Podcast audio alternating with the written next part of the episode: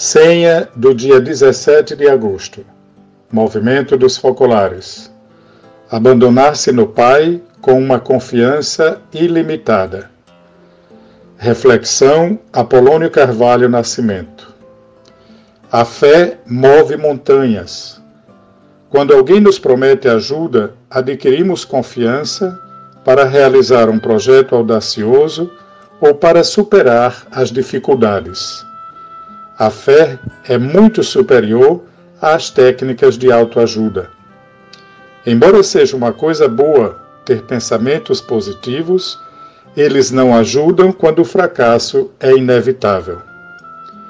Quando temos fé na proteção de Deus, o fracasso é apenas circunstancial, não é algo determinante até o ponto de impedir-nos de recomeçar. A união com Deus nos fortalece em tudo. Permanecemos sempre prontos para o combate cotidiano, com a certeza da vitória. Hoje, antes de cada atividade ou diante de qualquer situação, digamos com fé: Com a tua ajuda, meu Deus, tudo é possível. Um excelente dia para você.